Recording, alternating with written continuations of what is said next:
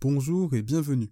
Vous écoutez un nouvel épisode de l'Overcut RF1, podcast dédié à la Formule 1, et je vous souhaite une bonne écoute. Dilettante, mais pas trop, c'est finalement la formule qui m'est venue à l'esprit pour résumer la saison de l'écurie française. Car si d'un point de vue comptable, 2023 est et sera vu comme un échec, eh bien on a pu voir quelques jolis coups d'éclat, qui n'existaient pas forcément en 2022. Las Vegas, Monaco, Spa-Francorchamps rien que pour les citer. Et si l'aspect sportif a déçu, eh bien l'aspect plus managérial a sûrement nous divertir, mais pour les mauvaises raisons alors, que penser de cette saison 2023 d'Alpine Quid de la performance de ses pilotes? Et on évoquera bien sûr les différents remous en interne qui ont marqué cette année 2023, les possibles conséquences à moyen long terme et surtout où en est le projet Alpine. Salut les amis, c'est tous. Très bien et c'est un plaisir de vous retrouver pour un nouvel épisode où l'on va donc parler de la saison 2023 de la marque française.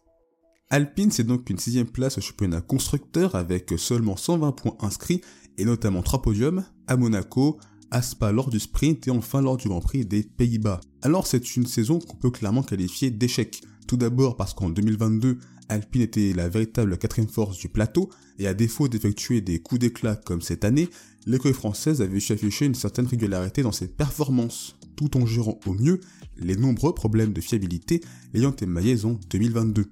Cependant, 2023 a fait office d'énormes claques pour la marque française, et ce à tous les niveaux. Car non seulement Alpine n'a pas su rattraper le trio Red Bull, Mercedes, Ferrari, ce qui était quand même son objectif de départ, mais des écuries du même standing qu'elle, à savoir Aston Martin et McLaren, ont su le faire, en réalisant à la régulière et à plusieurs reprises d'excellents résultats avec un nombre important de podiums. 8 pour Aston Martin, 9 pour McLaren contre seulement 2 pour Alpine si on exclut les sprints. Ainsi, l'écurie française est celle qui a le plus déçu par cette incapacité à briser un plafond de verre auquel elle fait face depuis déjà plusieurs années. En tout cas, c'est le symbole de lacune dans les départements techniques, puisque l'A523 est globalement une monoplace moyenne, quelconque, notamment d'un point de vue de la performance. L'exercice du tour rapide est, je trouve, un puissant symbole de cette baisse de compétitivité. Les positions moyennes sur la grille de départ l'illustrent d'ailleurs avec des pilotes en dehors du top 10. 11,05 pour Gasly et 11,18 pour Ocon. Ça montre donc cette difficulté pour Alpine d'intégrer la dernière phase des qualifications en 2023. 23 seulement contre 28 pour Aston Martin, 31 pour McLaren et le nombre augmente encore davantage pour le top 3. Malgré tout, les performances le dimanche ont été légèrement mieux.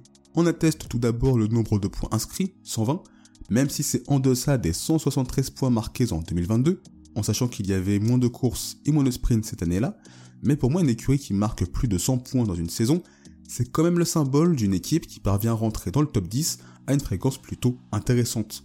Alors si l'aspect sportif avait déçu, l'aspect managérial n'était pas en reste en 2023. Les tensions entre Viry-Châtillon, l'usine moteur et française, et Enstone, l'usine monoplace et anglaise du team, en sont d'ailleurs un exemple brillant. L'Ocadémio, le patron de Renault, serait même intervenu pour remettre de l'ordre avec des mots très forts. La guerre de 100 ans entre l'Angleterre et la France a pris fin il y a longtemps. Un constat partagé également par Bruno Famin, et ce dès son arrivée chez Alpine en 2022 au sein du département moteur.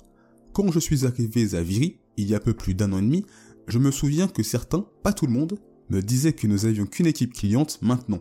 Quoi ai-je répondu On n'a pas d'équipe cliente, on a notre équipe c'est notre équipe d'usine. Et quand je suis arrivé à Enstone, j'entendais parfois dire qu'avec un moteur Mercedes, nous irions plus vite. D'accord, le moteur Mercedes a 15 kW de plus, c'est sûr, mais avec un moteur Mercedes, il n'y aura plus de projet, ni d'Enstone. Cette scission explicite, voire cette faille béante, met en lumière des unions, dans laquelle les deux entités ont travaillé ces dernières années. Alors il n'est pas idéal de développer une monoplace compétitive avec des usines basées dans deux pays aux cultures très différentes, même si l'exemple Red Bull et Honda nous montre que c'est totalement possible, à condition d'avoir une direction claire pour dicter telle une symphonie le plan à appliquer. Et même si ça a fonctionné dans les années 2000, avec un top pilote et un patron fort, est-ce une structure idéale pour réussir aujourd'hui à l'heure des budgets capés où justement la synergie entre les départements moteurs et châssis sont des éléments fondamentaux pour gagner? Et bien vu la situation d'Alpine, on a tendance à répondre que non. Car même si les problèmes ont été plus ou moins résolus ces dernières semaines, Alpine a payé. Paie et paiera au prix le plus fort cette déconnexion passée entre ces infrastructures. Et la première conséquence de cette rivalité interne est celui de la puissance moteur. Alors ça a été dit à de nombreuses reprises, Mais le moteur Renault manque tout simplement de puissance. Un retard estimé autour des 20-30 chevaux par rapport aux moteurs Honda, Mercedes et Ferrari. Un écart qui est quand même non négligeable. À tel point que la FIA envisageait un rééquilibrage des performances moteurs pour permettre à Renault de justement combler ce retard. Et finalement, il n'en sera rien. Alpine devant faire face à ce problème jusqu'en 2025 inclus. Ce manque a donc incité l'école française à réaliser des compromis d'un point de vue de la performance. Nous avons toujours été confrontés à un conflit entre favoriser les performances du moteur d'un côté et l'aérodynamisme de l'autre. Moins nous donnions de traînées pour aider le moteur, plus l'aérodynamisme se détériorait. Un cercle vicieux dans lequel Alpine n'a jamais su trouver la solution, et les performances désastreuses à Bakou et Monza attestent de ce triste constat. Las Vegas faisant clairement figure d'anomalie, et possiblement que les conditions très fraîches ont favorisé la rapidité de l'A523 en terre du Nevada. Alors petit signe d'optimisme mentionné par Bruno Famin, c'est que le manque de puissance du côté de Renault sera de nature électrique, et donc améliorable malgré le gel des performances moteurs. Nous récupérons moins d'énergie que la concurrence, et produisons donc moins d'électricité. La bonne nouvelle est que certains de ces problèmes peuvent être résolus grâce à des mises à jour logicielles. Nous pouvons améliorer le logiciel de gestion de l'énergie. Cela ne nous donnera pas plus de puissance, mais cela nous donnera une meilleure exploitation pour les pilotes. Le deuxième point concerne celui de la fiabilité. Alors on nous a vendu une année 2022 dans laquelle la performance a privilégié au détriment de la fiabilité, et qu'en 2023, les problèmes mécaniques seraient donc beaucoup moins présents. Malheureusement, les 10 abandons cette année symbolisent la promesse non tenue. Problèmes de boîte de vitesse, de direction ou encore l'hydraulique, les monoplaces et plus particulièrement celles d'Ocon ont souffert durant cette saison. Et si on se focalise davantage sur la performance, Alpine s'est trouvé dans le no man's land de la médiocrité, et sa sixième place au constructeur, bien loin d'Aston Martin, et largement devant Williams, en est la confirmation. Et on a même vu pas mal de moments où la 523 était à la régulière, moins rapide que des Williams et même des AlphaTauri comme à Abu Dhabi. Malgré tout, ça n'a pas empêché l'écurie française de briller de façon très épisodique. Monaco sur un circuit très atypique, Spa et Zandvoort grâce à la pluie, et enfin Las Vegas avec les températures fraîches. Et tout ça montre l'inconstance qu'Alpine a eu durant cette saison, et qu'il lui a manqué cette régularité que McLaren et Aston Martin ont davantage eu en 2023. Mais dans tout ce marasme, les pilotes sont au moins le seul point positif à retenir de cette saison. 11e et 12e du championnat pilote, Pierre Gasly et Esteban Ocon ont su tenir leur rang, en plaçant leur monoplace à sa véritable place. Et si l'on commence par le mieux classé, à savoir Gasly, on peut considérer son intégration chez Alpine comme réussie. Alors après plusieurs années chez Toro Rosso, devenu par la suite AlphaTauri, le numéro 10 s'était vite retrouvé fin 2022 dans une fin de cycle, avec une écurie dont la raison même de son existence et sa pertinence était remise en cause, des monoplaces de moins en moins performantes et un Yuki Tsunoda qui commençait à s'affirmer chez les de Red Bull. Tout ce cocktail commençait à réduire la cote du français dans l'écosystème F1.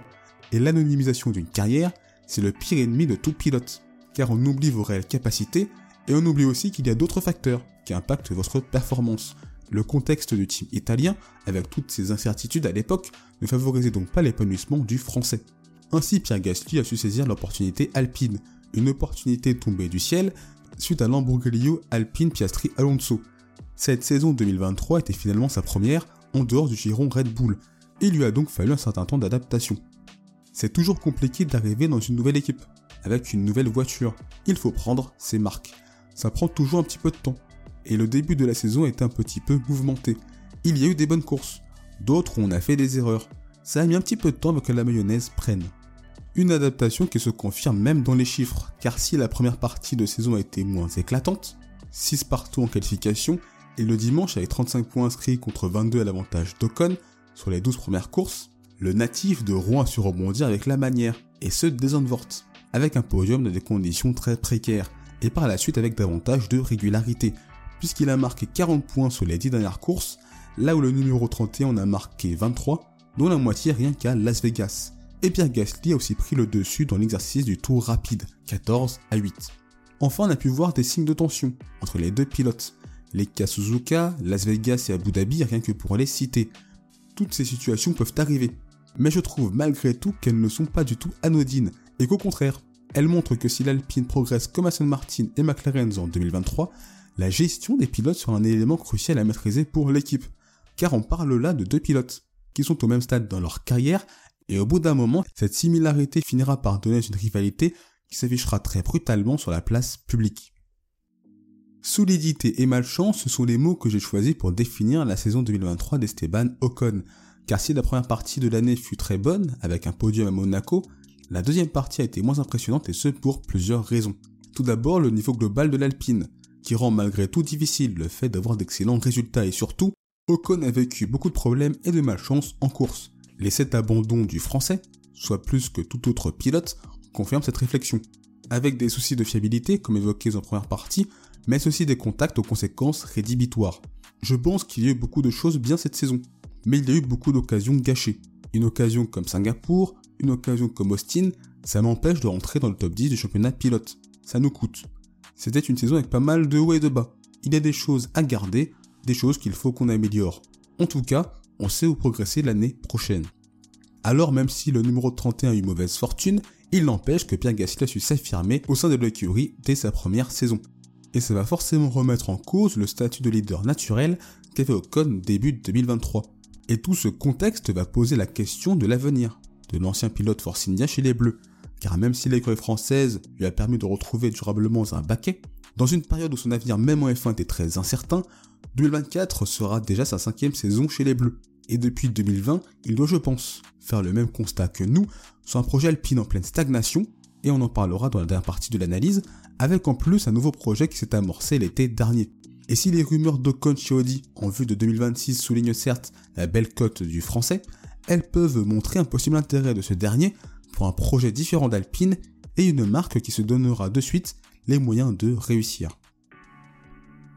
Car malheureusement, les performances solides des pilotes n'ont pas suffi à masquer la stagnation du projet bleu-blanc-rouge, avec une difficulté à franchir la dernière étape, celle d'être un top team. Et le départ cette année de Laurent Rossi, ex-PDG d'Alpine, symbolisait justement la situation dans laquelle l'entité française s'enlisait. En tout cas, Laurent Rossi a fait tout ce qu'il ne fallait pas faire pour bien gérer une écurie de Formule 1 une communication et même une politique en totale contradiction avec le fonctionnement d'une équipe de F1. Et l'exemple du plan de 100 courses pour gagner, de même que sa sortie sur le dilettantisme de ses employés, dénotait d'une certaine inconscience de la réalité de la discipline. C'est pour cela que même si l'on peut reprocher des changements bien trop fréquents, la réorganisation chapeautée par Luca De patron de Renault, avec l'arrivée de Philippe Krief en tant que CEO d'Alpine et Bruno Famin comme directeur d'Alpine Motorsport mais aussi patron de l'écurie par intérim, était nécessaire pour la viabilité même du projet. Car elle permet une chose très importante et même fondamentale, la scission entre le sport auto et la marque de voiture alpine. Laurent Rossi gérant les deux aspects à l'époque. Et c'est pour moi une excellente nouvelle pour l'écurie française, puisque ça donne une structure plus claire au sein même de la marque. Philippe Crève se charge des activités de la marque automobile alpine et d'ailleurs il est bien plus discret que Rossi et n'interfère pas dans les activités liées à la F1 et ce parce que Bruno Famin est le patron de la branche sport automobile d'Alpine. Il faut donc une personne compétente dans le domaine, ce qui est son cas puisqu'il a travaillé par le passé dans l'univers des sports mécaniques. Tout ça crée un système davantage vertueux. Une personne compétente, connaissant les particularités de la F1 et les autres disciplines, va pouvoir mettre en place une structure sans être constamment jugé par d'autres ne maîtrisant pas le domaine. Et je trouve d'ailleurs qu'il apporte une sérénité, qui contraste avec Laurent Rossi, notamment quand il évoquait les tensions chez son écurie entre Véry-Châtillon et Enstone. En fait, il a juste un discours de réalité. Ça réduit de facto nos attentes autour de l'écurie, et surtout il y a beaucoup moins d'effets d'annonce et de communication. Alors c'est une manière de poser des bases solides, mais on a surtout l'impression d'un projet qui recommence une énième fois. Une transition éternelle. Et malgré toutes les bonnes choses que j'ai dites, le fait d'avoir Bruno Famin comme team principal par intérim entretient un certain flou sur le projet de la marque française un flou qu'il faudra quand même très vite éclaircir. En tout cas, cette stagnation du projet Alpine peut aussi s'expliquer par un manque d'investissement de l'entité française. En effet, Otmar Zafnauer, l'ancien team principal d'Alpine, disait que l'écurie n'a jamais été au plafond budgétaire. Cela suppose que vous soyez déjà au plafond. Si ce n'est pas le cas, il y a une marge de manœuvre pour embaucher. Ce que nous avions chez Alpine parce que nous n'avions pas atteint le plafond. Donc quand je suis arrivé, nous étions à deux chiffres en dessous du plafond en millions donc nous avions une marge de manœuvre pour embaucher. Des propos qui posent la question de la capacité du groupe Renault d'investir en F1. Il y a donc un hiatus strident et même perçant entre une écurie en total sous-régime et une volonté affichée de gagner. Et c'est assez incompréhensible de la part d'un constructeur automobile et même d'un grand groupe mondial. Ainsi, des failles managériales, stratégiques absolument béantes ces dernières années, ont impacté et impacteront fortement l'écurie alpine. Un dilettantisme latent que des pilotes haut niveau n'ont pas su masquer, car même si l'Ocadémio cherche à rectifier le tir, avec cette énième restructuration, et que Bruno Famin me semble une personne apportant enfin de la rationalité au projet Alpine, eh bien être au niveau des top teams avec un déficit de près de 30 chevaux et un manque d'investissement ces dernières années me semble aussi réaliste que de gagner au loto. Ainsi, tout ça me fait dire qu'Alpine sera encore dans une période qui n'est plus une période finalement, mais qui est devenue aujourd'hui, et de manière ironique, l'essence même de son existence, à savoir la transition. Mais peut-être qu'à défaut des précédentes, cette nouvelle transition mènera Alpine vers les sommets. Merci d'avoir écouté cet épisode. S'il vous a plu, n'hésitez pas à vous abonner au podcast de Voir que Tarif 1, ainsi qu'à la chaîne YouTube. C'est une façon de soutenir le projet et également de ne pas manquer les prochains épisodes. N'hésitez pas également à partager cet épisode à vos proches. On se retrouve les amis très bientôt. D'ici là, portez-vous bien, je vous souhaite le meilleur. Salut